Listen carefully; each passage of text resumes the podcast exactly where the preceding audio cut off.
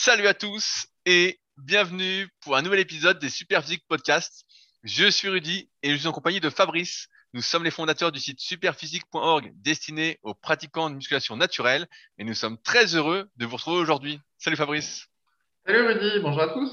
Alors, avant de commencer, la semaine dernière, comme c'était un épisode spécial, on n'en avait pas parlé, mais je vous rappelle que les Superphysique Podcasts sont sponsorisés actuellement par le seul jeu de société dont vous avez besoin en tant que pratiquant de musculation, c'est Donjon of Fitness, qui est notamment réalisé par Rémi alias Iron Quest, euh, chez qui j'étais passé dans une interview sur sa chaîne YouTube et qui depuis euh, a explosé sur les réseaux. Et en plus, c'est un type balèze qui s'entraîne, donc ça fait plaisir de voir des types qui s'entraînent quand même.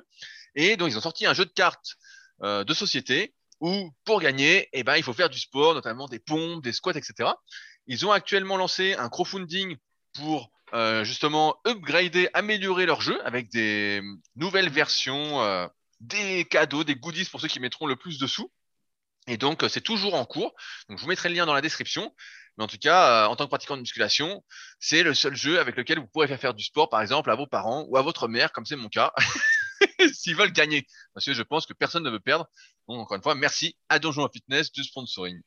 Voilà, Fabrice. Donc, je compte bien t'en offrir un pour te faire faire du sport, parce qu'il paraît que tu fais plus du tout de sport. je construirai mon donjon à coups de pompe et de squat euh, indien. le squat indien, c'est vieux ça. Alors le squat indien, si vous connaissez pas, c'était un au tout début de Super Physique, on lançait des petits tournois avant euh, que le club Super Physique existe. On lançait des petits tournois où il fallait faire, je sais plus c'était quoi le squat indien. Je crois que le squat indien, il fallait faire 100 répétitions euh, en un minimum de temps. C'était ça ou pas le concours? Euh, C'était, je crois, le plus de reps en, en 5 minutes ou en 15 minutes, quelque chose comme ça. Et donc, pour ce, pour le, ce qu'on appelait le squat indien, donc c'était quelque chose qui avait été popularisé par Matt Ferret, qui était un ancien lutteur, euh, qui était un, devenu marketeur, un mélange de lutteur-marketeur sur le web avant l'heure dans les années 2000. il utilisait les artifices marketing qu'on utilise aujourd'hui, mais dès les années 2000. Et euh, donc, lui, il avait euh, plusieurs exercices qui étaient favoris.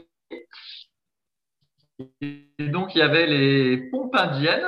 en gros, bah, c'était un peu comme des pompes, mais euh, ne je sais pas comment dire, en remontant les fesses euh, tout en haut du mouvement et puis en c'est impossible à décrire. Et puis les squats indiens, par contre, ça c'est plus facile à expliquer. En gros, c'est un squat où en bas du mouvement, on est sur la pointe des pieds, donc euh, où on fléchit complètement les jambes, et puis on ajoute un mouvement de bras. Voilà. Et donc, effectivement, on avait fait un concours là-dessus au tout début de Superphysique. Et euh, bah, ce qui m'avait surpris, c'est qu'en fait, là, plein de gens n'arrivaient pas à faire le mouvement de squat indien. En fait, ils se pétaient la gueule, des trucs comme ça. Ils n'avaient pas trop d'équilibre. Et donc, au final, le concours avait fait un peu à mais il y avait quand même des gens qui avaient participé. Et puis voilà. Mais après, le, mouvement est tombé en désuétude euh, parce que je crois qu'à part Matt Ferret pour le populariser, euh, et puis nous avec ce petit concours, euh, tout le monde s'en foutait du squat indien. Aussi, je voulais revenir sur le fait que récemment, on a sorti un nouveau complément alimentaire, la protéine de soja bio, dont on avait parlé dans les épisodes précédents. Et j'ai enfin pu goûter ce délice. et quand je dis délice, parce que c'est drôle en fait, contrairement à la super protéine végétale bio que je prends habituellement, bah là, la protéine de soja en poudre, en fait, fait une sorte de crème au soja. Alors, ça n'a pas, c'est le goût naturel, donc c'est sans goût, euh, c'est le goût euh, de base, quoi. Et ça n'a pas mauvais goût, en fait, ça n'a même pas de goût, je trouve ça assez neutre. Et ça fait une sorte de crème qu'on mange à la cuillère, donc ça se boit pas comme un shaker. Et euh, je trouve ça plutôt pas mal, notamment pour ceux qui pourraient être au régime, qui mangent pas beaucoup, pour lutter un peu contre la faim. Ça cale quand même beaucoup plus que de boire un shaker de prot et avec les mêmes avantages, sauf qu'il faut une cuillère. Et donc, euh, j'étais assez surpris que ça fasse une crème. Tu m'avais prévenu, mais euh, je m'attendais pas à ça. Et en tout cas, avec mon porridge euh, d'avoine, euh, super physique également bio, et eh ben, ça passe tout seul. Ouais, bah maintenant on peut recréer la recette que j'avais inventée entre guillemets quand j'étais en Uruguay et que j'avais pas grand chose, à part justement des protéines de, de soja, du porridge d'avoine, eux ils appelaient ça avoine instantanée là-bas, mais c'est pas la même chose que l'avoine instantanée chez nous, et euh, du cacao en poudre et du sirop d'agave. Et en fait, je mélangeais tout ça avec du lait, euh, du lait de soja, et exactement comme tu dis, ça faisait euh, un espèce de pudding en une minute de préparation, et puis bah je mangeais, je mangeais ça le matin juste après la séance ou en collation à 16 heures. Et euh, bah, c'était pas mal. Et en fait, c'était tellement bon que des fois, même le soir, après le repas, eh ben, on s'en refaisait un avec ma femme, euh, un mini pudding, euh, voilà, protéines de soja, cacao et porridge d'avoine. Puis tu peux rajouter des petites graines aussi ou, ou des fruits dedans. Non, mais c'est vrai, que c'est assez original que ça fasse une sorte de, de crème protéinée. Mais je trouve ça pas mal. Franchement, là, j'ai goûté nature. Mais euh, j'essaierai peut-être avec du chocolat. Faut que j'achète euh, du chocolat en poudre ou du cacao en poudre, mais euh, faut que j'y pense. Mais euh, je suis sûr que ouais, ça doit être vachement bon, quoi. Parce que comme ça n'a pas trop ouais, ah. ça te fait une crème au chocolat, quoi. C'est ça, et puis avec un peu de sirop d'agave pour, euh, pour sucrer. Et, euh, et voilà, c'est pas mal. Et le pire, c'est qu'en plus, c'est euh, hyper protéiné et, et, qualitatif en termes de protéines. Voilà, nonobstant la, la controverse sur les seins, sur la, future gynécomastie, tu vas voir, je dis, ça, a beaucoup de qualité, en fait, cette protéine je voulais également parler rapidement, avant qu'on attaque ce podcast, de SP Training dans notre application qui est disponible sur le Play Store et sur iOS pour vous dire qu'on continue actuellement énormément à travailler dessus. Il y a des projets de mise à jour qui vont arriver qui vont être assez énormes. Euh, J'ai Pierre presque tous les jours actuellement qui travaille dessus. Donc euh, vraiment, euh, je suis assez impatient. Euh, comme d'habitude, vous savez, je m'emballe souvent trop tôt, mais bon, vous me connaissez à force. Mais on travaille vraiment d'arrache-pied pour encore proposer des améliorations, sachant qu'il y avait une grosse mise à jour récemment. et je rappelle que vous pouvez la télécharger gratuitement, l'utiliser gratuitement, et qu'il y a une partie des fonctionnalités qui sont payantes. Pour quelques euros par mois, donc pour une misère, et euh, qui vous aideront fortement à progresser, notamment via les fonctionnalités des cycles de progression qui sont intégrés en fonction des exercices et en fonction de votre niveau, où l'application vous dira quoi faire à chaque séance. Donc je suis vraiment content de la tournure que prend l'application parce que c'est pas la première fois qu'on essaye de développer une application pour l'histoire. Euh, il y a presque dix ans, j'avais déjà eu l'envie de faire ça et ça n'avait pas abouti. Il y avait plein de galères. Et là, je vois que ça fait maintenant presque deux ans, ça fait un an et demi, et euh, l'appli, euh, grâce à Pierre, continue d'évoluer, grâce à vos retours, continue d'évoluer, grâce à vos commentaires aussi. Merci d'ailleurs à tous ceux qui laissent des commentaires sur les stores à ce sujet. Et euh, je pense bien qu'on tient là une super application et qu'on n'est pas prêt de se faire concurrencer là-dessus. Donc, donc vive SP Training et, et bonne, bonne progression avec. Voilà. Fabrice va d'ailleurs acheter un smartphone exprès pour l'utiliser. Ça, c'est pas encore fait, mais ça se trouve, je vais peut-être devoir acheter un smartphone, si tu veux, pour pouvoir continuer à acheter des choses sur le web. Parce que euh, ma banque me dit que pour le moment, ils envoient des SMS pour euh, valider mon truc de carte de crédit. Et ils disent que dans le futur, euh, il faudra passer par une appli qui sera installée sur le smartphone. Donc, bah, quand tu n'as pas de smartphone, t'es niqué. Tu peux plus commander ah sur Internet. J'aime pas, j'aime pas ça du tout là. Ces trucs, moi aussi, ma banque veut que je prenne l'appli et tout. J'aime pas ça. Mais tiens, tu perds ton téléphone, putain, c'est la merde quoi quand même. Hein. Ah ouais, bien sûr, tout sera sur ton téléphone bientôt. Bah tiens, même ton, ton passeport santé euh, pour aller au cinéma ou je sais pas où, ça sur ton téléphone. Et eh ben si tu l'as pas, hop, tu peux pas aller au cinéma. ouais, ouais, franchement, j'aime pas trop ce truc-là du téléphone. Euh, c'est, on voit que le, téléphone petit aparté est devenu vraiment, euh, fait vraiment partie de l'être humain maintenant, quoi. Et euh, ça me dérange un petit peu. Si c'était moi, je casserais tous ces téléphones. Voilà ce que je ferais. Votez, votez pour moi. Ouais, non, mais moi j'essaye de résister à tout ça, mais c'est vrai qu'on euh, sent que petit à petit ça va être impossible de résister en fait. Hein. Ils vont nous l'imposer. Euh, si tu n'auras pas l'appli, en fait, tu pourras pas t'authentifier, tu pourras pas faire je sais pas quoi. Et euh, voilà. ça, c'est parce, parce, que tu veux faire des achats sur le net, Fabrice. Voilà, t'es puni. T'es puni. Il faut que tu ailles acheter. En vrai, tu veux acheter sur le net, tu es puni. C'est la ça, ça le consommateur va. c'est peut-être un mal pour un bien. Euh, je crois que tu avais vu un documentaire dont tu voulais nous parler. Ah oui, eh ben, ben, tout le monde peut le regarder, le documentaire. C'est sur la chaîne euh, YouTube Arte Découverte, une excellente chaîne d'ailleurs. Euh, voilà, qui propose des tas de reportages qui normalement doivent passer sur Arte. Et il y a eu un reportage sur le gluten, figure-toi. Alors, va-t-on mourir du gluten? C'est la question que tout le monde se pose. Gluten est l'ennemi public. Bon, ben voilà, donc ils ont rappelé dans le reportage qu'il euh, y avait de plus en plus de gens qui se déclaraient euh, intolérants euh, au gluten. Alors, est-ce que c'est euh, vrai, pas vrai Je ne sais pas, mais bon, en tout cas, voilà, il y en a de plus en plus.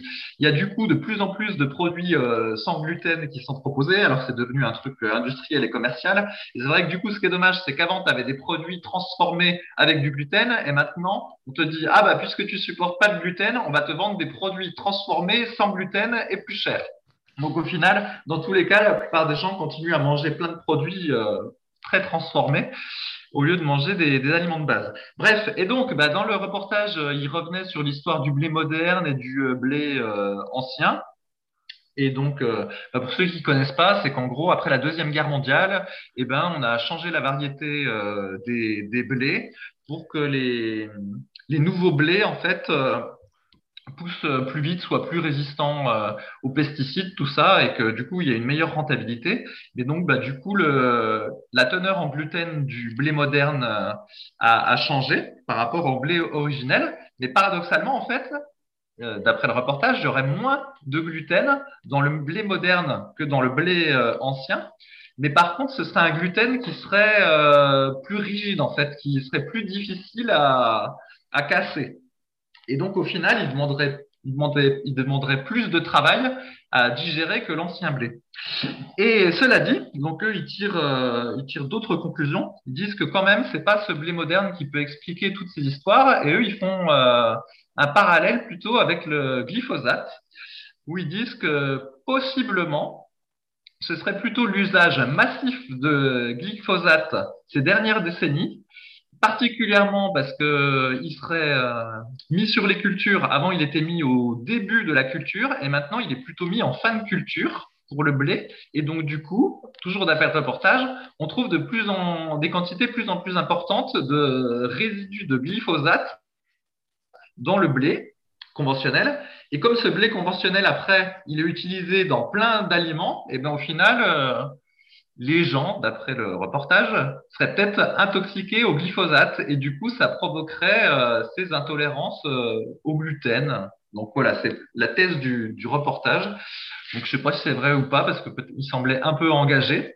Ce qui est sûr, c'est que bah, nous qui faisons la promotion de plutôt manger bio, bah, pour le moment, je me suis dit, bah, on va continuer à manger bio parce que ces histoires de glyphosate, ça, ça fait polémique et euh, manifestement, euh, comment Oh, je, n'ai pas les compétences pour dire si la polémique est euh, dans quel sens elle doit aller ou pas, mais dans le doute, euh, je préfère pas en prendre. Voilà l'histoire.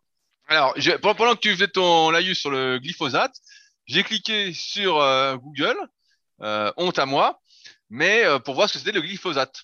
Alors, c'est un herbicide dont, et d'ailleurs, il semblerait qu'en 2015, l'agence de l'OMS l'a déclaré comme probablement cancérogène.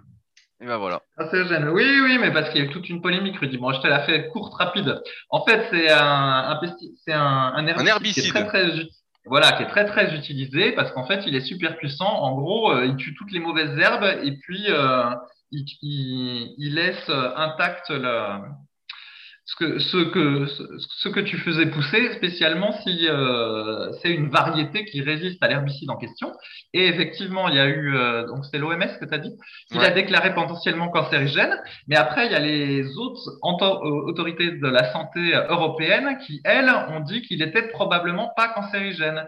Mais il y a toute une polémique parce que apparemment, les agences européennes, elles se seraient basées sur des études financé par euh, ceux qui ont créé le glyphosate et euh, autres consortiums, alors que l'étude de l'OMS, elle, se base, enfin, la, conclusion de l'OMS, elle se base aussi sur des études indépendantes. Et donc, du coup, c'est pour ça d'après le reportage, parce qu'ils en parlaient, qu'on arrive à des conclusions euh, divergentes. C'est qu'en fait, euh, les agences de santé européennes, certes, elles sont indépendantes, mais comme elles utilisent des études qui sont peut-être biaisées, bah, au final, leurs conclusions sont peut-être pas bonnes. Et d'autre part, il y a quelque chose qui euh, est mis en avant dans le reportage qui est un petit peu douteux, c'est qu'au fur et à mesure des, années, en fait, on augmente la capacité tolérée en fait de résidus de glyphosate dans, dans l'alimentation dans les ingrédients.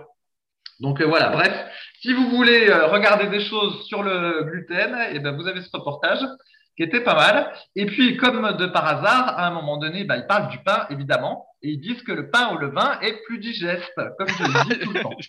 le, mec a anticipé ma question, j'allais dire qu'est-ce qu'on fait du pain? Eh, ben, le pain, en théorie, le pain, faut que tu le prennes du pain bio et au levain. Mais bon, là, euh, c'est pas évident à trouver quand même. ah ouais, bah, de, ce que je viens de voir sur le glyphosate, là, pendant que tu, nous expliquais, effectivement, ça peut euh, endommager un petit peu euh, le microbiote intestinal. Donc, ce qui pourrait expliquer effectivement tous les problèmes de perméabilité qu'on pourrait attribuer au gluten. Donc, en tout cas, on voit que tu regardes des documentaires fort intéressants. Moi qui croyais que tu ne regardais que l'UFC, Je suis déçu. Ouais, ouais, bah là, ça y est, je me suis mis à YouTube. Donc en fait, maintenant, ma chaîne préférée, c'est Arte Découverte. Alors ils ont aussi toutes des petites vidéos avec des animaux, tout ça. C'est, très amusant à regarder. Il y a des castors, euh, des petits lapins, tout ça. Dans ce monde du brut, ça fait du bien. Euh, y il y a deux semaines aussi, on avait parlé de l'EDT de Charles Stallet, donc l'escaladating ou l'escalating density training, je sais plus. Ouais, c'est bon, ouais, on est entre nous, hein, on peut dire ce qu'on veut. Voilà. Donc l'EDT de Charles Stallet. Et il semblerait, Fabrice, que tu as utilisé cette technique avec brio et efficacité ces dernières semaines pendant que tu n'étais pas là. Est-ce que tu peux nous en dire plus? Ouais, bah tu moi je suis le testeur fou, surtout, surtout que maintenant, euh, comme je suis sur la quarantaine, bon bah j'escompte euh, plus de progrès en muscu et euh, ce que euh, j'espère c'est euh, m'amuser pendant mes séances d'entraînement entre guillemets, donc ça m'a pas dérangé du tout de tester.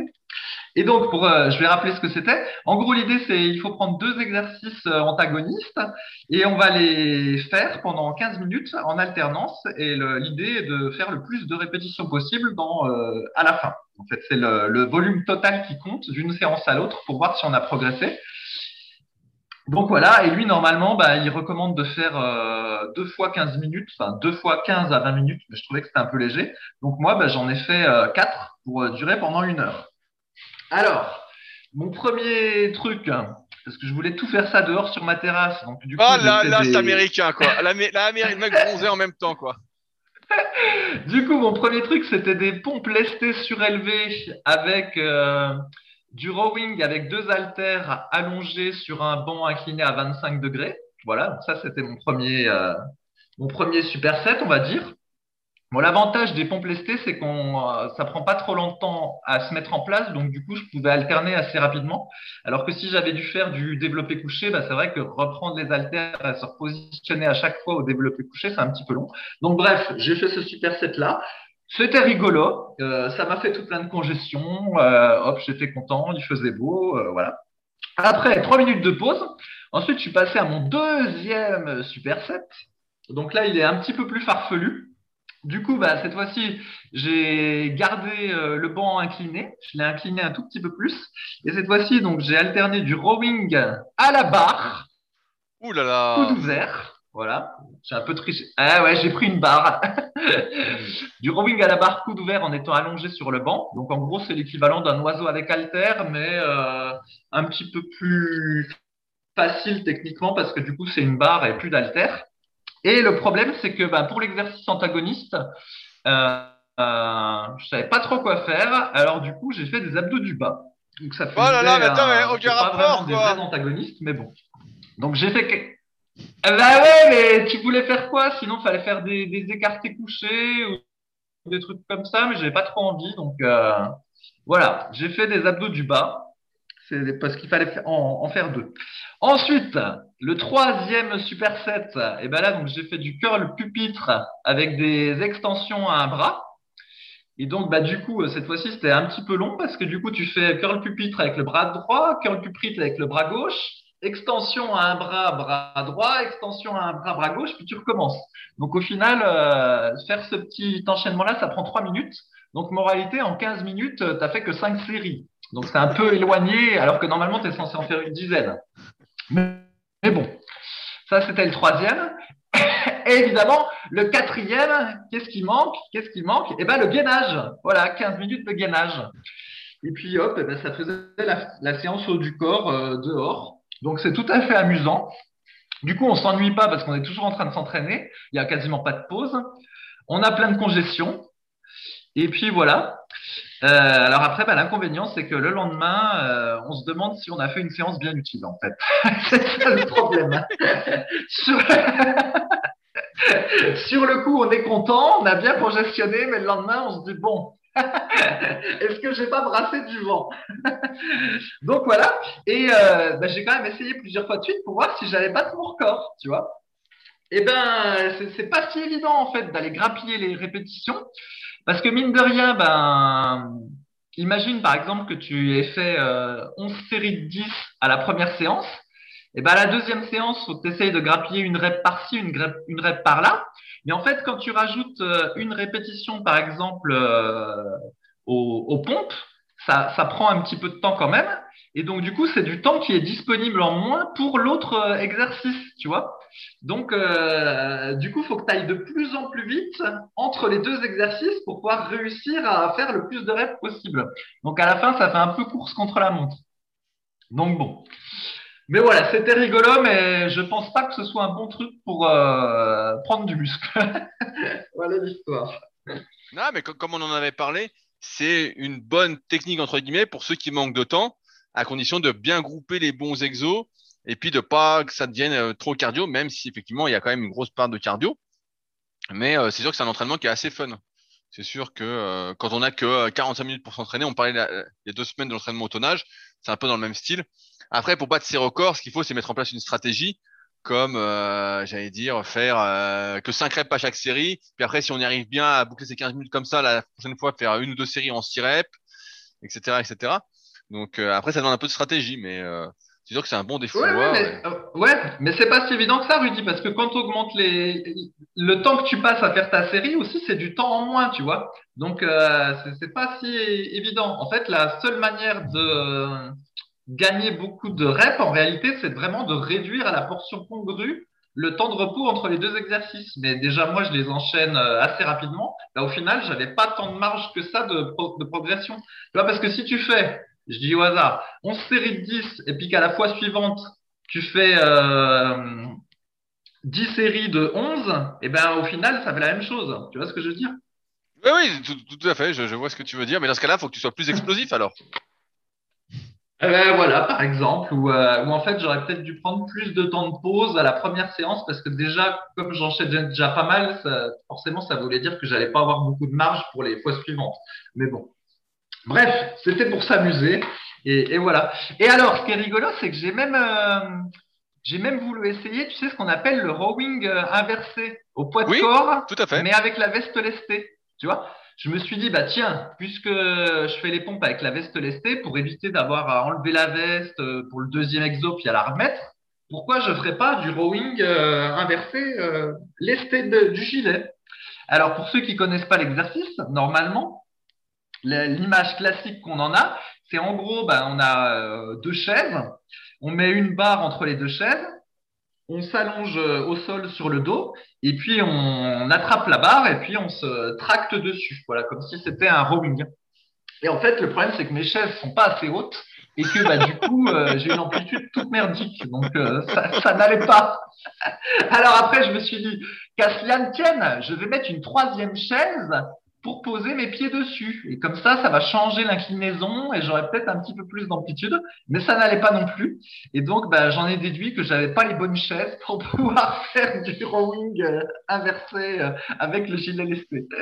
Et voilà. Et, donc, donc, au final, tu as commandé deux nouvelles chaises et c'est pour ça qu'il te fallait l'application de ta banque pour pouvoir les commander. ouais, c'est ça. mais bon. Enfin, voilà, c'est fun. Je fais ça dehors, tout ça, c'est rigolo, mais c'est pas la bonne façon de prendre du muscle. Je, pense qu'il n'y a pas besoin de faire le test très longtemps pour s'en rendre compte.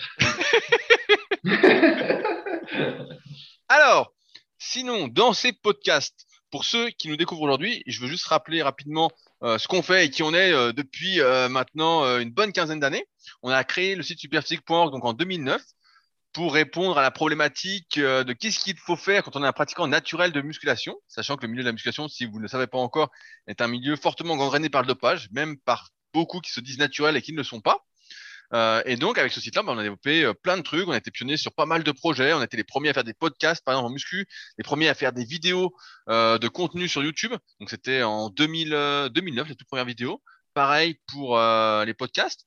On a filmé tous les exercices aussi en vidéo. Avant nous, ça n'existait pas. Il y avait que des que des gifs. Donc on a tout filmé. Et après, on a développé des projets un peu plus euh, concrets, on va dire, comme notre marque de compléments alimentaires, destinée surtout à améliorer la santé. Donc on a parlé de la protéine de soja tout à l'heure, mais on a surtout aussi des oméga 3, des vitamines, des compléments pour les articulations. On essaye de faire au maximum euh, pour la qualité, on se fournit là où c'est le mieux. Donc euh, c'est euh, souvent assez cher, mais on est prêt à rogner sur notre marge parce qu'on est aussi les premiers consommateurs de ce qu'on fait. On a l'application dont on a parlé tout à l'heure. on a également nos sites respectifs qui sont musculation-alter.fr pour Fabrice, où vous allez retrouver bah, notamment son livre et des articles pour ceux qui s'entraînent à la maison avec peu de matériel. Et mon site personnel, rudicoya.com, qui existe depuis 2006 et où j'ai été le pionnier à proposer du coaching en musculation à distance, ce que je fais toujours aujourd'hui, ainsi que des livres et formations. Euh, mon dernier livre, Le guide de la prise de masse au naturel, dont j'attends la livraison sous peu de mes nouveaux exemplaires. Si vous avez commandé dans les deux, trois dernières semaines, si vous n'avez pas reçu, c'est normal. J'attends la livraison. Ça prend un peu de temps. Euh, c'est un peu, je pense que c'est à cause euh, du Covid, parce que sinon ça prenait, c'était un peu plus rapide. Donc dès que je les ai, je vous les enverrai dédicacés comme d'habitude. Et la formation super physique, qui est ma plus grosse formation, qui regroupe toutes mes formations et même certaines qui sont pas sorties, comme sur les cycles de progression, sur méthodesp.rudicoya.com. Et après, bah, dans la vraie vie, on a également le super physique gym et euh, la Villa Super Physique à proximité d'Annecy pour ceux qui sont de passage quand vous pourrez venir. Et donc dans ces podcasts, on répond aux questions qui sont posées sur les forums Super Physique qui sont les derniers forums exclusivement de musculation. Tous les autres ont un peu coulé au détriment des réseaux sociaux malheureusement. Et on sélectionne des questions, du moins je sélectionne des questions qui peuvent appeler à plus de réponses que quelques lignes sur un forum.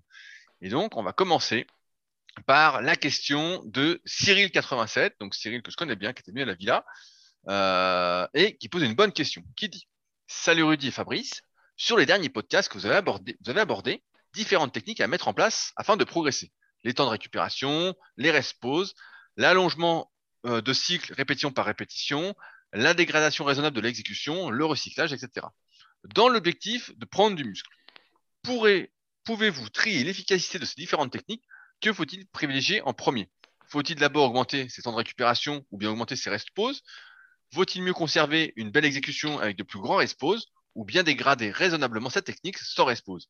Est-il préférable de recycler une progression ou bien de l'étirer malgré une progression très minime, etc., etc. Merci à vous deux. Fabrice, qu'est-ce qu'on conseille de faire en premier?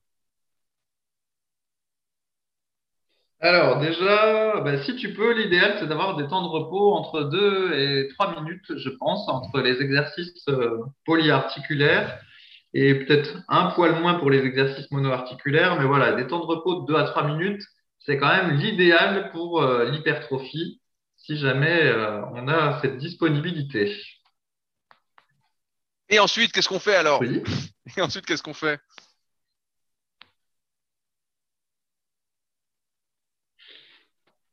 Ensuite, alors après, par rapport aux autres euh, techniques qu'il a dit, eh ben, moi je pense que ça dépend des exercices en fait.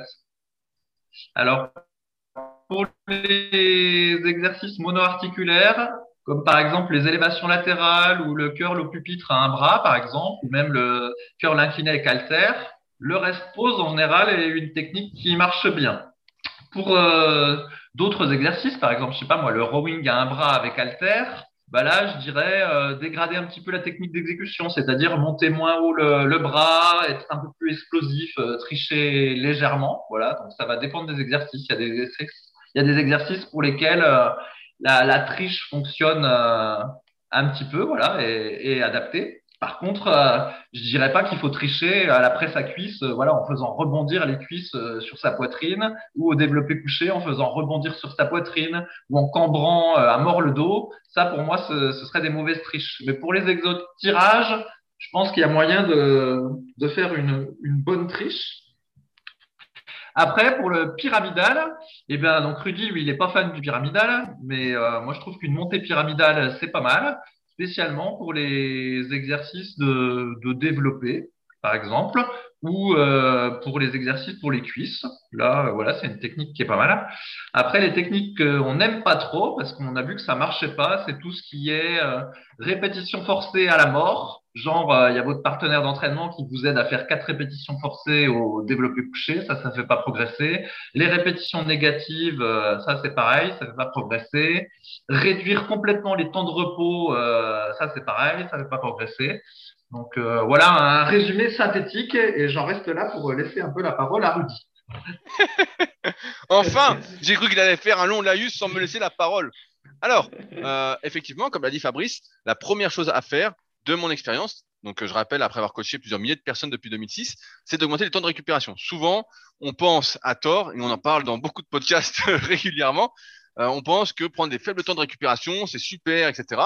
Euh, que ça augmente l'intensité d'entraînement, sauf que ça n'augmente que l'intensité cardiovasculaire et l'intensité énergétique. Et nous, ce qu'on veut faire quand on veut prendre du muscle, c'est progressivement augmenter l'intensité musculaire, que nos muscles soient le facteur principal limitant de notre entraînement. Et donc, pour ce, faire, eh ben, il faut des temps de récupération qui sont suffisamment longs. On parle de 2 à 3 minutes. Ça va rapidement à 3 minutes. On a même eu une question récemment sur les forums où quelqu'un nous demandait euh, jusqu'à combien on pouvait monter. Et en fait, ça va surtout dépendre euh, du temps qu'on a à disposition et de ses préférences. Personnellement, j'ai jamais aimé monter au-dessus de 3-4 minutes parce que je trouve ça long et je m'ennuie. Et euh, justement, la personne sur le forum disait oui, mais moi entre les séries, je peux peut-être faire un peu d'ordinateur ou lire un bouquin. Et je trouve qu'on perd, du moins dans mon cas personnel, je perds le focus à l'entraînement, la concentration. Je suis plus vraiment dedans en rapport avec le podcast de la semaine dernière sur la mobilité. On n'est plus en conscience dans son truc. Et donc, j'arrive pas. Donc, voilà, premier truc à faire, c'est de monter les temps de récupération. Après, également, comme l'a dit Fabrice, il y a certains exercices qui se prêtent plus à l'utilisation du rest pause que d'autres. Sur l'exercice polyarticulaire, on a bien vu que ça marchait pas trop. On peut gratter une ou deux répétitions, voilà. Sur l'exercice d'isolation, notamment tous les exercices d'épaule qu'on va conseiller en série longue, les, exercices d'élévation, que ce soit latéral ou l'oiseau, ou même l'exercice pour les bras, euh, et ben ça marche plutôt bien cette technique du rest pause, à condition, encore une fois, qu'on ait déjà augmenté les temps de récupération. D'abord, c'est vraiment les temps de récupération qu'il faut augmenter.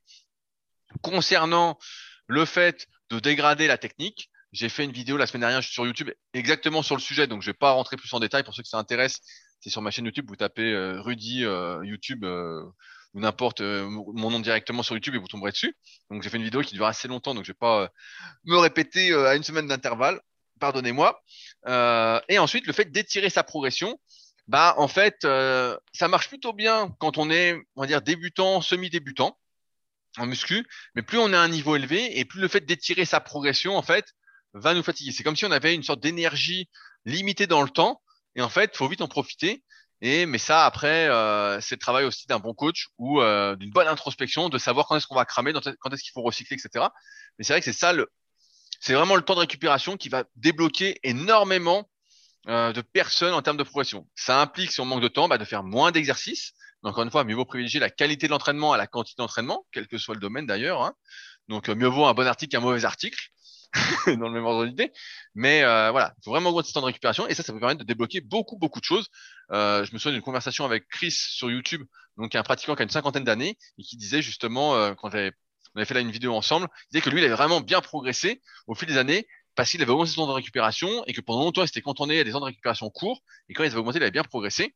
C'est juste que psychologiquement, ça peut être un peu dur. D'ailleurs, on parlait de l'EDT de Charles Stallet.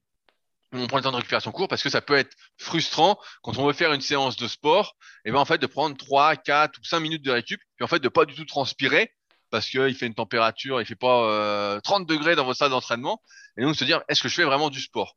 Et donc c'est pour ça qu'il faut bien distinguer, comme d'habitude on en revient au premier truc, c'est qu'il faut bien distinguer ses objectifs, qu'est-ce qu'on va faire, prendre du muscle, faire du sport, euh, s'amuser, euh, même si l'entraînement doit être un jeu, bien déterminer ce qu'on veut faire et en conséquence, eh ben, agir euh, comme il faut. Et donc, si on veut prendre du muscle, ben, il faut d'abord augmenter son de récupération. Sur les techniques d'intensification, euh, Fabrice parlait du pyramidal. C'est pas que j'en suis pas spécialement fan, mais je trouve que c'est une technique qui est plutôt réservée aux débutants ou sur des reprises d'exercices ou encore sur des exercices où on peut mettre très très très lourd, notamment sur des exercices pour le dos ou pour les cuisses. Euh, quand j'étais plus jeune, j'avais moins besoin de ça, mais je mettais moins lourd aussi. Mais je vois par exemple sur la presse à cuisse, des trucs qui sont presque obligatoires maintenant, alors qu'avant, bah, ça marchait euh, plutôt bien euh, sans avoir besoin de faire euh, du pyramidal. Mais sinon, dans la plupart des cas, le problème du pyramidal, on y revient, c'est que une fois qu'on arrive à mettre, on arrive sur ces séries lourdes, ben, en fait, on est déjà pré-fatigué des séries précédentes et des fois, on n'y arrive même pas à mettre plus lourd ou alors on fait pas du tout le nombre de répétitions voulues ce qui implique donc euh, une perte d'efficacité en termes d'entraînement, sauf si on arrive encore une fois à prendre beaucoup, beaucoup de temps de récupération, sachant que de mémoire, il faut au moins une bonne dizaine de minutes avant de retrouver ces niveaux de créatine euh, phosphate. Donc, euh, qui prend 10 minutes de récup entre les séries Je ne sais pas. En tout cas, pas moi.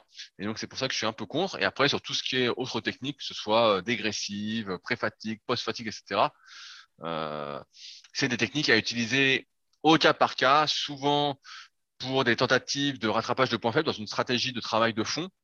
Et donc, euh, bah, c'est moins efficace pour prendre du muscle sur moyen long terme que l'utilisation de l'augmentation des temps de récupération, du rest pause et des cycles de progression appropriés en fonction des exercices. Voilà, euh, Cyril, j'espère qu'on a bien euh, répondu à ta question. Fabrice, es-tu là? Et tu sais, Rudy, quand.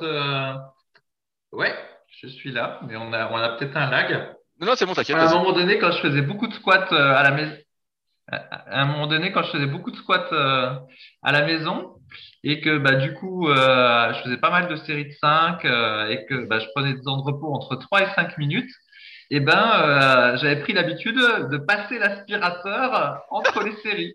Et donc, à coup de 3-4 minutes de passage d'aspirateur, et eh ben, euh, après euh, une séance de squat, il y avait tout le rez-de-chaussée de la maison qui était tout propre. Autant dire que ma femme était ravie et que bah, quand tu fais le DT et puis que l'aspirateur n'est pas passé, et eh ben, c'est moins sympa pour elle. donc voilà, voilà euh, une femme qui préfère quand on fait de la, des entraînements type force athlétique avec des temps de repos euh, importants et qui participe au ménage de la maison entre les séries. je, t'imagine avec ta tenue d'haltérophile en train de faire l'aspirateur, quoi. Je me dis, putain, mais qu'est-ce qu'il fait, le gars?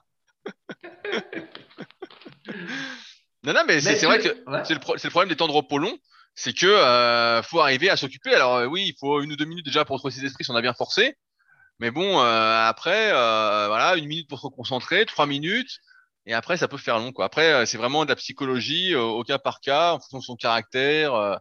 Moi, j'aime bien rester quand même focalisé dans l'entraînement, et donc peut-être à tort hein, sur la progression sur le moyen long terme, mais c'est vrai que c'est difficile psychologiquement quand on aime faire du sport, on aime se défouler parce qu'on a l'impression de moins se défouler avec ces séries. Mais encore une fois, c'est une question d'objectif. Qu'est-ce qu'on veut faire en priorité? Qu'est-ce qui nous importe? Et à partir de là, bah, on détermine ce qu'on va faire. Voilà. Alors, deuxième question. Deuxième question. Alors, c'est une question euh, de Tosh83, donc le sacré pseudo, qui nous dit Salut à tous, voilà, j'ai un bon niveau en musculation et plusieurs années de pratique, mais je n'arrive pas à hypertrophier mes abdominaux. Ma taille n'augmente pas et mes abdos non plus. Malgré une sèche, il ne se voit que très peu. Avez-vous des astuces? Je les travaille en crunch à la poulie et en gainage principalement en fin de séance, trois fois par semaine. Fabrice, est-ce que notre ami fait-il ce qu'il faut pour hypertrophier ses abdominaux?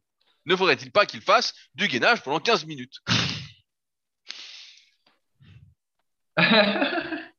Non, il fait un peu ce qu'il faut, vu qu'il a dit qu'il faisait des crunchs à la poulie, donc a priori avec une charge additionnelle souvent pour ceux qui ont des problèmes pour euh, hypertrophier entre guillemets les, abdominaux, c'est qu'on les travaille euh, au poids de corps et en série euh, longue. donc du coup, bah, c'est pas très efficace pour les, hypertrophier.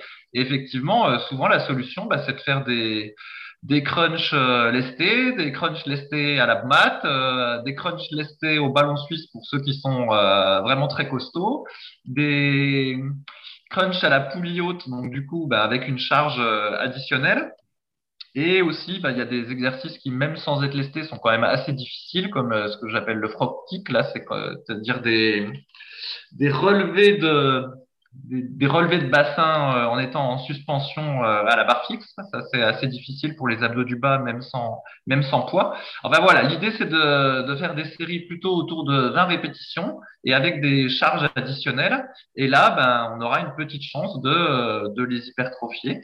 Et voilà, le gainage, c'est, ça sert à rien pour l'hypertrophie.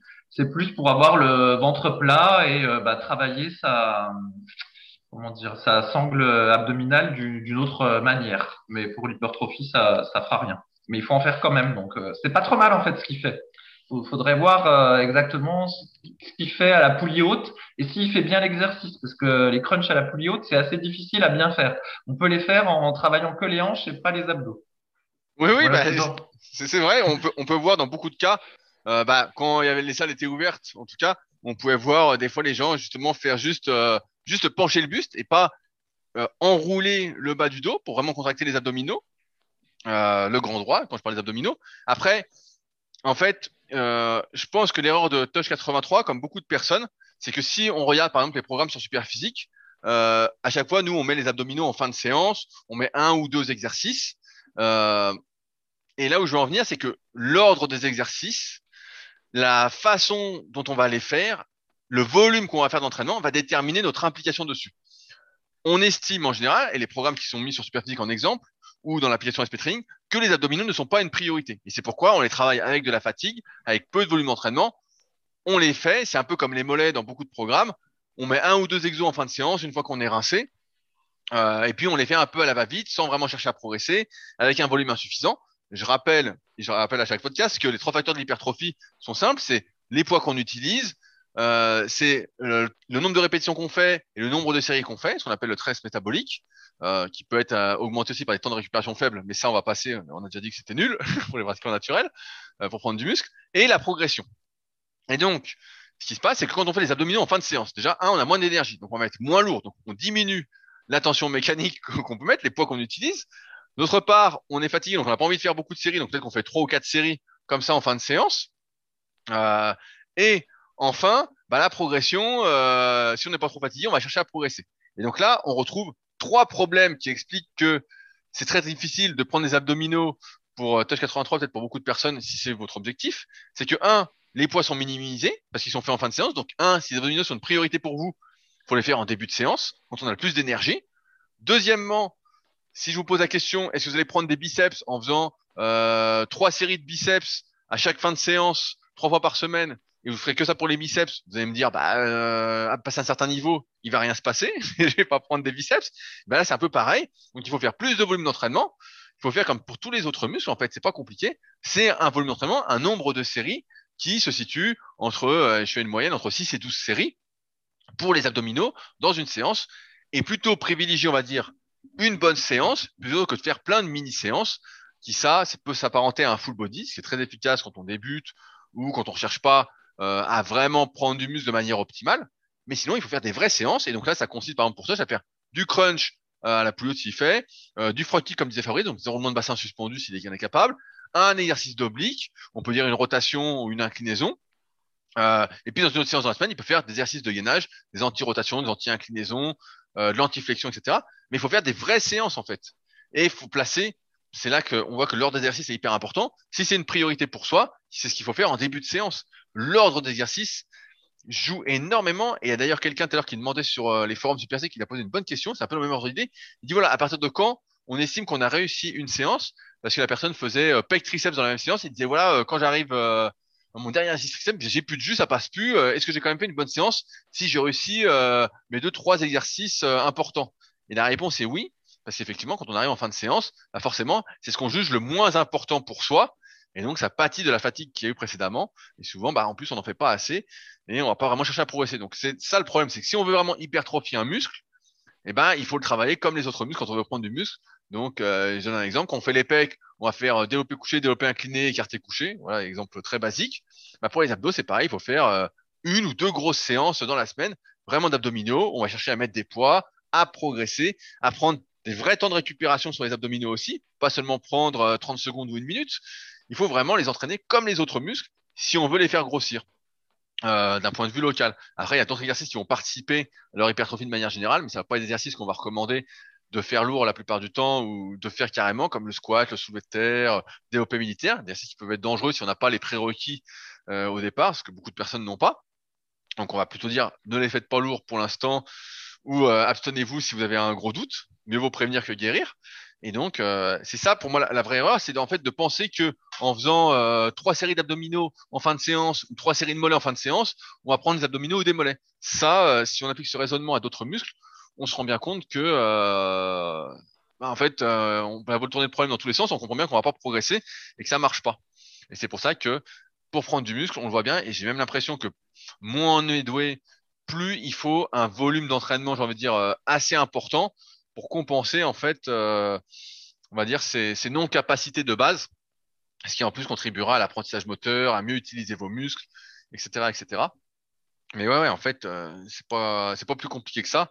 Il n'y a rien de, choquant, mais euh, c'est comme si on, voulait prendre des gros, avoir des gros avant-bras. Pourquoi la plupart des personnes manquent que d'avant-bras? Parce que quand on les fait, on les travaille en fin de séance, euh, on les travaille quand on est cuit, on fait trois séries à la va-vite, puis voilà quoi. Alors que si on fait les abdominaux en prenant trois minutes entre chaque série, en forçant, etc. Bah là, voilà. Mais euh, bon, c'est pas, c'est pas l'entraînement très fun, sauf si, euh, voilà, c'est un vrai objectif pour soi et une priorité. Donc euh, c'est un entraînement ouais, à revoir.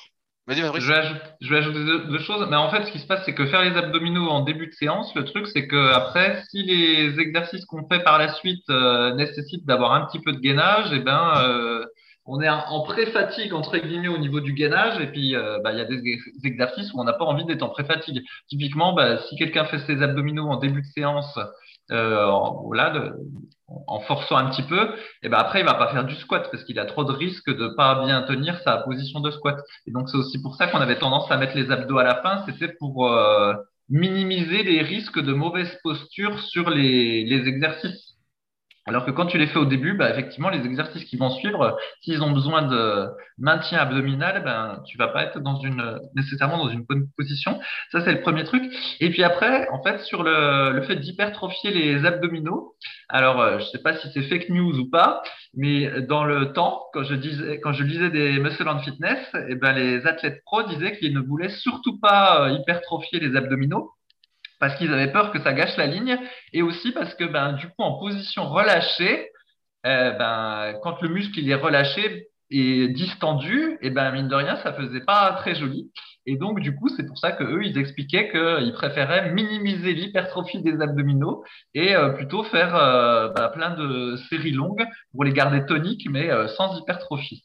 Alors après, moi, je n'ai pas pu tester sur moi. J'ai pas d'abdominaux si gros pour pouvoir vous dire ce qui se passe quand ils sont relâchés. Si des très gros abdominaux relâchés, si ça fait très distendu et comme si finalement on avait un petit vide, ou si c'est un mythe. Donc, je sais pas, toi, Rudy, les abdominaux suffisamment gros pour nous dire ce qui se passe en position relâchée et si euh, ce serait euh, pas esthétique au final d'en rechercher l'hypertrophie, sauf à faire comme les types que je vois à la plage qui euh, sont en position semi-contractée des abdominaux en permanence. Alors ça, c'est une autre astuce. non, mais en, fait, le, problème des bodybuilders pro, pour la petite histoire sans être un spécialiste, c'était que comme ils prenaient pas mal d'hormones de croissance, en fait, ça faisait pousser les viscères donc euh, les organes à l'intérieur de l'estomac, et donc ça poussait le ventre en avant en fait, et donc ça leur faisait déjà des abdominaux tout détendus, tout distendus, on va dire. Et donc c'est pour ça qu'ils avaient la ligne blanche aussi qui s'écartait beaucoup, un peu à la Coleman. Et donc euh, en fait, ils faisaient en plus des abdominaux et qu'ils les faisaient grossir, bah ouais, ils prenaient un peu de tour de taille. Et donc le vrai problème, c'était pas les abdominaux, c'était qu'ils étaient tous chargés comme des mulets. Et, euh, et d'ailleurs, il a fait maintenant quelques années que les types s'entraînent vraiment à contrecarrer ça en travaillant le transverse. Le transverse, qui est une sorte de gaine qu'on a autour du ventre et qui va aider, entre guillemets, à garder les abdominaux, le ventre euh, plat. Euh, toutes ces histoires d'hypertrophie des abdominaux, du fait de prendre de la taille, ou pareil avec les obliques, on a souvent cette question, euh, oui, si je fais les obliques, je vais prendre du tour de taille, donc je fais pas les obliques, etc. Il faut bien avoir en tête que c'est comme si vous vous disiez, euh, je fais pas les bras parce qu'après j'ai pu rentrer dans mes manches de t-shirt. Avant que ça arrive, il va se passer du temps. Vous le savez aussi bien que nous, ça demande un temps fou. Il va falloir vraiment, vraiment s'énerver pendant de nombreux mois, voire de nombreuses années, pour ne plus rentrer dans ces manches de t-shirt. À moins que euh, vous ayez 15 euh, ans et que vous preniez 20 kilos euh, d'ici vos 20 ans. Sinon, vous rentrerez toujours dans vos t-shirts, même si vous allez être de plus en plus serré au niveau des manches. Voilà. Alors, pour les abdominaux, bah ouais, tout ça, en fait, pour moi, ces trucs, c'était un peu la con. C'était comme ces histoires, en fait, il y avait deux, deux muscles, deux groupes musculaires dans les magazines, pareil, où on nous expliquait que c'était des muscles qui récupéraient très très vite, qu'il fallait prendre des temps de récupération courts. Euh, c'était les deltoïdes, donc euh, et les abdominaux. On disait oui, tu fais les deltoïdes toutes les 30 secondes, tu peux repartir parce que c'est un muscle qui récupère très très vite. Pareil pour les abdominaux. Et ça, justement, comme on le disait tout à l'heure, c'est un frein à la progression sur le moyen et long terme parce que l'entraînement se transforme en un entraînement énergétique qui peut avoir un intérêt euh, voilà, pour maintenir son volume ou pour dire voilà, je veux euh, irriguer la zone, etc. Dans une optique de recomposition euh, corporelle, de, de mieux de mieux stocker le gras de manière générale, on va dire. Mais sinon, euh, ça n'a pas de sens. c'est vrai que les, les, professionnels à l'époque disaient des conneries comme ça, disaient oui, je travaillais pas les abdominaux, etc. Mais sauf que les types avaient tous des bides énormes. Et on voit maintenant chez les pros la tendance inverse où les types travaillent tous leur transverse. Parce que si on travaille pas le transverse, qu'on a des gros abdominaux, je pense notamment Agile à l'époque de la team super physique, qui lui euh, travaillait pas du tout son transverse, il n'arrêtait pas de pousser sur son bide quand il faisait le squat et le soulevé terre. Il avait les abdominaux, mais il avait le bide archi gonflé. Euh, ça fait un moment que j'ai pas une nouvelle. Et c'est parce qu'il en fait, il avait pas de transverse. En fait, il, s'entraînait jamais à serrer le ventre euh, ou à faire du gainage ou à faire des exercices abdominaux hypopressifs. Il faisait rien de tout ça. Et donc en fait, il n'arrivait pas à tenir son transverse. Euh, ses abdominaux et donc ça faisait des abdos avec un bide énorme mais c'était pas les abdos qui étaient en cause c'était pas la grosseur de ses abdominaux de son grand droit c'était euh, le manque de transverse tout simplement donc euh, vous pouvez y aller avant de prendre du tour de taille si vous faites les choses correctement. Ça devrait euh, bien aller. Ça me fait rappeler qu'on avait fait une vidéo sur YouTube il y a très très longtemps qui est toujours d'actualité qui s'appelait Abdominaux et ventre plat. Et je crois qu'il y a même un excellent article sur Superphysique qui reprend cette vidéo à l'écrit. pour ceux que ça intéresse. Oui, et donc c'est pour travailler le transverse que quand on fait les exercices de gainage, eh ben, il faut s'efforcer de rentrer légèrement le ventre, parce que c'est assez facile de le faire euh, durant ces exercices, alors que rentrer le ventre euh, au crunch ou aux ab ou, oui au crunch, c'est pas facile. Rudy y arrive, mais moi j'ai bien du mal de le faire. Par contre, euh, aux abdos du bas, ça va, c'est plus facile de rentrer le ventre. Mais vraiment les crunchs, moi je n'y arrive pas, Rudy. Non, mais en fait c'est l'intention de vouloir rentrer dans parce que forcément, si tu contractes le grand droit, bah, ça pousse, ça pousse vers l'avant. Bah tu, ne peux pas. Donc c'est l'intention d'essayer de garder tout serré. C'est plus ça euh, en fait qu'il faut faire que, euh, visuellement euh, rentrer le ventre parce que tu ne peux pas. Tu peux pas, ah oui, tu peux pas et rentrer le ventre et contracter les abdominaux. C'est comme si tu dis, euh, tu fais une pause biceps et tu dis, je veux cacher mon biceps. Euh... yeah, il faut pas cacher le biceps si tu le, le contractes. Ah, moi, tu vois, je t'imaginais que tu étais un genre de Dragon Ball Z qui arrivait à la fois à rentrer le ventre et à faire les crunchs. Je me disais, mais qu'est-ce qu'il est fort ce Rudy Moi, j'y arrive pas. ah, mais toi, toi c'est parce que c'est le gras, c'est pour ça. c'est le gras du quarantenaire. Mais paradoxalement, aux abdos du bas, c'est un petit peu plus facile. Aux abdos du bas, c'est plus facile de rentrer le ventre. Et pourtant, euh, tu vois, les abdos se contractent aussi, vu qu'il y a le bassin qui, qui remonte. Alors, euh, bon, je sais pas. ouais, ouais, mais euh, je sais pas. Moi, j'ai plus de mal justement à le garder serré quand je fais, entre guillemets, les abdos du bas, quand j'enroule par le bassin. Mais, mais peut-être que tu as un transverse qui est plus fort en bas qu'en haut. Comme bah, toute, cette histoire de compartimentation c'est possible que tu sois complètement déséquilibré comme nous tous. Euh, je voulais traiter une dernière question de Ben 91 650. Salut à tous. Ayant fait des recherches approfondies sur le sujet et n'ayant pas trouvé de réponse, je sollicite vos retours d'expérience. Donc, il a mis trois vidéos, euh, et c'est ça là où je veux revenir, trois vidéos euh, où je parle du développé couché et où je filme mon entraînement et où j'utilise trois cycles de progression différents. Et donc, il dit trois vidéos, trois avis différents qui semblent fonctionner. Donc, voici ma question. Quel cycle utiliser parmi ceux cités ci-dessus? Homme d'un mètre 79, 79 kg, 90 kg en 1 RM au développé couché, bras long, cage étroite, clavicule large, pec et triceps dominants. L'objectif, prendre du muscle. Alors, il faut savoir sur les cycles de progression, et c'est un truc qu'on a vraiment mis en place euh, dès le début sur l'application SP Training, c'est qu'on n'utilise pas les mêmes cycles de progression en fonction de son niveau, en fonction de l'exercice, en fonction de ses objectifs, en fonction de ses antécédents, de ses possibles douleurs ou quoi. Euh, un cycle, par exemple, que j'ai beaucoup utilisé au développé couché, que je fais utiliser des personnes qui sont à peu près semi-débutantes intermédiaires, ça va être le 10 x 4, 10 x 3, 10 x 4, 10 x 5, donc 10 séries à chaque fois, avec peu de récupération, où le but de ce cycle-là, c'est de prendre de la force au développé couché, euh, tout en ayant, on va dire, euh, que ça reprend un peu ce qu'on parlait de Chad Waterbury il y a deux semaines, où il va y avoir quand même un certain volume d'entraînement et où on va quand même prendre du muscle en progressant. Mais ça, l'objectif, c'est principalement la force. Maintenant, si on fait euh, un cycle basique où on va faire 3 à 4 séries de 10 répétitions et puis on va descendre en 8, en 6 répétitions, bah ça, c'est un cycle qui va plus être adapté aux personnes, pareil, qui débutent, semi-débutent, voire qui sont intermédiaires, sur la plupart des exercices polyarticulaires, et qui va donner de bons résultats pour la prise de muscle. Quand on va progresser sur ce cycle-là, eh ben, on va euh, normalement euh, progresser euh, de manière presque proportionnelle en termes de muscle, sachant que proportionnel, c'est difficilement définissable. Et enfin, ici, un autre, exemple de cycle où je fais quatre séries de 12 à 20 répétitions. Et là, en fait, il faut comprendre que lorsque je faisais ce cycle-là, sur le développé couché, mes objectifs étaient tout autres que la prise de muscle. C'était que je m'entraînais pour les Super Games pour pouvoir faire plus de répétitions, parce que les épreuves des Super Games, c'était de faire un maximum de répétitions à 100 kg. Et donc, l'objectif n'était plus la prise de muscle, mais le fait de gagner des répétitions, même si ça peut se rejoindre au final. Et donc, mon but était plus de m'habituer à euh, faire un certain volume d'entraînement dans un laps de temps, on va dire, plus court. Et dans ce cas-là, bah, c'était un, entraînement qui était moins typé prise de muscle. Vraiment plus typé, on va dire, euh, force-endurance. Pas endurance de force, mais vraiment force-endurance.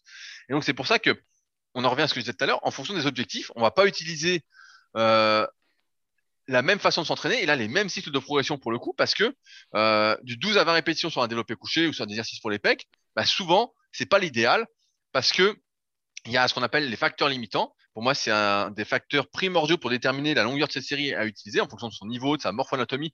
Euh, J'explique tout si ça vous intéresse là-dessus sur le tome 1, 2 et 3 de la méthode super physique. Je mettrai les liens dans la description pour ceux que ça intéresse. Mais en fait, ça va grandement déterminer ces facteurs limitants s'il faut faire des séries longues ou pas. Au développé couché, on sait que si euh, je prends mon cas, si je fais des séries plus longues, donc de 12 répétitions et plus, là, c'est surtout les triceps qui vont devenir le facteur limitant et plus les pectoraux. Et que donc, si je veux gagner, on va dire, en répétition, eh ben, il faut vraiment que je travaille plus les triceps en série longue, soit je vais en série longue, etc. Mais je, suis plus dans, je ne suis plus dans cet objectif de prendre majoritairement des pecs. Si je veux me prendre majoritairement des pecs, avec le développé couché, on reste là-dessus sur l'exemple, eh ben, il faut que mes séries restent relativement courtes. Donc, l'heure, je donne l'exemple de 8-12 euh, répétitions, 6-10 répétitions, 6-12 répétitions. Il faut que je reste là-dessus pour que les pectoraux, encore une fois, c'est une question, là, on parlait d'intensité musculaire, c'est une question que le muscle que je souhaite développer soit le principal facteur limitant de l'exercice que je suis en train de faire. Et ça, ça se fait beaucoup par rapport au nombre de répétitions qu'on fait, par rapport aux objectifs qu'on a. C'est pour ça que je, comprends la, la, question de euh, Ben, je crois que c'est Ben, je suis descendu dans le topic, de Ben 91 650, parce qu'effectivement, ça peut être perturbant de se dire, mais quel cycle faut utiliser Parce que j'en vois plein de différents. Et encore une fois, c'est pour ça qu'on a fait l'application SP Training. C'est pour vraiment que chaque cycle soit adapté par rapport à mon expérience, en fonction de son niveau, en fonction des exercices. Pas encore en fonction de sa morphonatomie, mais j'en dis pas plus. Peut-être qu'on va travailler là-dessus ou pas à l'avenir. Mais euh, en tout cas, euh, mieux vaut rester simple au début, quand on ne sait pas trop quoi faire, surtout là quand euh, Ben a un maxi à 90 kg de l'OP couché, on peut dire que là il est semi-débutant. Euh, il faut rester assez basique et souvent bah, ça marche très très très bien. Et après, si l'objectif est de prendre du muscle, bah, des séries, voilà, comme j'ai dit, moyennes. Et si on veut plus prendre de la force, bah, des séries plus courtes. Et comme je dis souvent, bah, le 10 x 3, 10 x 4, 10 x 5 au développé couché, c'est un truc qui marche plutôt bien. Et où on va quand même prendre du muscle en progressant. Si, encore une fois, le développé couché nous fait les pecs. Sinon, bah, on prendra des épaules ou des triceps. Euh, dans tous les cas, on aura peut-être à la fin le look du mec qui a abusé du bench. Mais effectivement, il faut pas utiliser les mêmes cycles de progression en fonction euh, de sa morphoanatomie, en fonction des exercices, en fonction euh, de ce qu'on souhaite faire. Voilà, Fabrice? Mais tu l'as. Ouais, et là c'est marrant parce que euh, j'ai regardé de vieux UFC. Alors euh, pour ceux qui connaissent pas l'UFC, c'est l'Ultimate Fighting Championship. Là, c'est des combats euh, d'arts martiaux mixtes. Et donc quand on s'abonne à l'UFC Fight Pass, ça coûte 100 dollars par an, ça fait 80 balles. On a accès à tous les trucs, y compris ceux de la fin des années 90. Et à l'époque, il ne devait pas y avoir de contrôle euh, antidopage du tout. Et tu as plein de mecs qui ont justement le look du gars qui a abusé du bench, c'est-à-dire euh, épaules énormes, euh, pec énorme, trapèze énorme et triceps énorme. Vraiment, tu en as une pelletée. Hein. As, je sais plus, Randy Couture, Mark Coleman, enfin, ils ont tous, ils ont tous ce look-là. Et par contre, quand tu regardes les UFC récents, à part les blacks, qui souvent sont bien gaulés, eh ben, faut reconnaître que euh, les blancs en général, euh, tu l'impression qu'ils font beaucoup de pompes euh, avec le, le DT de Charles Stallet plutôt que beaucoup de muscu. Et c'est impressionnant de voir la différence entre les athlètes d'aujourd'hui et ceux d'avant. Donc je pense qu'il y a le dopage et puis il y a le fait aussi que bah, ils ont compris que finalement l'hypertrophie musculaire ne servait pas à grand chose en MMA. Et donc, c'est pour ça qu'ils n'ont pas le look du type qui a abusé du bench, contrairement à ceux des années 2000. C'est marrant cette semaine, justement, on a aussi une question, justement, quelqu'un qui disait sur euh, le topic où on peut me poser des questions sur les formes super physiques. Disait oui, euh, comment font les mecs euh, qui font du MMA pour avoir des, de telles physiques, etc. Et comme tu le dis, bah, il y a des années quand le dopage, entre guillemets, était pas vraiment réglementé, était pas détecté, bah, les types étaient, il y avait beaucoup de types énormes, etc. Et puis pour suivre de plus près désormais, on voit que beaucoup de types ont pas spécialement bon physique. Des fois, on se demande même s'ils sont des sportifs on se dit putain, euh, c'est lui le champion de MMA ou quoi. Euh, alors souvent, comme tu dis, bah, il y en a certains qui ont des bons physiques, mais ça reste les exceptions. En fait, souvent, ils n'ont pas euh, un bon physique. On se dit bon. Et des fois, moi, j'entends les commentaires, c'est ça qui est intéressant, de commentateurs qui sont pas du tout dans le milieu de la musculation, qui disent ah vous avez vu la forme qu'il a, c'est exceptionnel et tout. Puis je regarde le type, je dis putain, je dis ah, le type il a un niveau physique semi débutant quoi. On voit, il est pas, il, il semi débute la muscu quoi. Et pourtant, bah, le type, c'est, euh, il fracasse les types, euh, c'est une bête en MMA et tout. Ce qui montre bien, encore une fois, que euh, tout est hyper spécifique et que c'est, c'est pas en devenant le plus musclé possible que tu vas devenir le meilleur combattant de, de MMA, sachant qu'il y a tellement de disciplines à maîtriser en MMA que déjà, si tu arrives à, t'entraîner sur toutes les disciplines, je suis pas sûr que tu aies beaucoup de temps pour faire de la muscu à but hypertrophique si jamais ça te faisait plaisir. Mais c'est vrai que des fois, comme on se concentre sur les champions, comme d'habitude. Bon, on se dit, ah bah le champion, nana, c'est incroyable et tout. Mais le champion, euh, souvent, c'est l'exception, quoi. C'est l'exception et euh, c'est pas le type euh, lambda, euh, c'est souvent le type très doué. et puis souvent, là, en plus en bah, on va pas dire dopé parce qu'il y a des contrôles, mais bon, on, va laisser le bénéfice du doute. Mais c'est vrai que souvent, ils n'ont pas des, des, super physiques comme on pourrait. Euh, ah, voilà, pour, pour, les, pour les récents. Mais pour les anciens, alors pour ceux qui ne savent pas euh, ce qu'est ce qu'est le look du gars qui a fait du bench et puis que, qui trouve que bah, avec les culturistes pro, euh, c'est plus trop représentatif parce que de toute façon, eux, ils sont gros de partout. Donc on ne voit pas, ils n'ont pas le look du type qui a abusé du bench. Il faut, faut, prendre des types type Kevin Rod ou voilà ou Mark Coleman, ou euh, Ken Shamrock, voilà, tous ces gars-là qui étaient à la fin des Les types sont énormes. les types sont énormes, ils sont énormes. Et là, tu vois le look du gars qui a abusé du bench parce qu'ils ont vraiment cette structure-là. Je vais pas dire qu'il ressemble à Sangoku dans Dragon Ball Z, mais c'est un peu ça, quoi. C'est un peu surréaliste euh, comme sont collés les types. Mais voilà, ça c'était à la fin des années 90, euh, début 2000. Ah ouais, je, me, souviens de ces types-là. Ils étaient énormes. Hein. Kevin Randleman était énorme. Et c'est vrai que maintenant, bah, les mecs, ont... il y en a encore qui ont des sacrés physiques, hein, comme Robbie Lawler, comme euh, là Anthony Johnson qui revient par l'UFC, mais euh, au Bellator, Yoel Romero. T'en as qui ont des sacrés physiques et d'autres, tu te dis, ah putain, euh, c'est lui le champion ou il est dans le top 5 de sa catégorie. Tu te dis merde. tu dis merde. C'est pas son sport en même temps, c'est pas son objectif, mais on peut être surpris parce que souvent on associe le fait d'être super balèze à plein de qualités exceptionnelles. Alors qu'en fait, les seules qualités, souvent, euh, bah, c'est d'être bon en muscu, quoi. vu, que tout est très spécifique, euh, c'est comme ça, quoi. Voilà. voilà. Et ben, on va s'arrêter là pour aujourd'hui. Comme vous l'avez peut-être entendu, on a eu quelques petits problèmes de connexion. Euh, c'est assez incroyable parce que réalisant pas mal de podcasts, il n'y a qu'avec Fabrice que c'est des problèmes de connexion. Alors, il dira que ça vient de moi parce que lui non plus n'a pas de problème avec ses autres interlocuteurs audio. Donc, je ne sais pas si on a la poste. En tout cas, j'espère que ça ne vous aura pas trop gêné, que vous avez passé un agréable moment avec le podcast vous aura servi.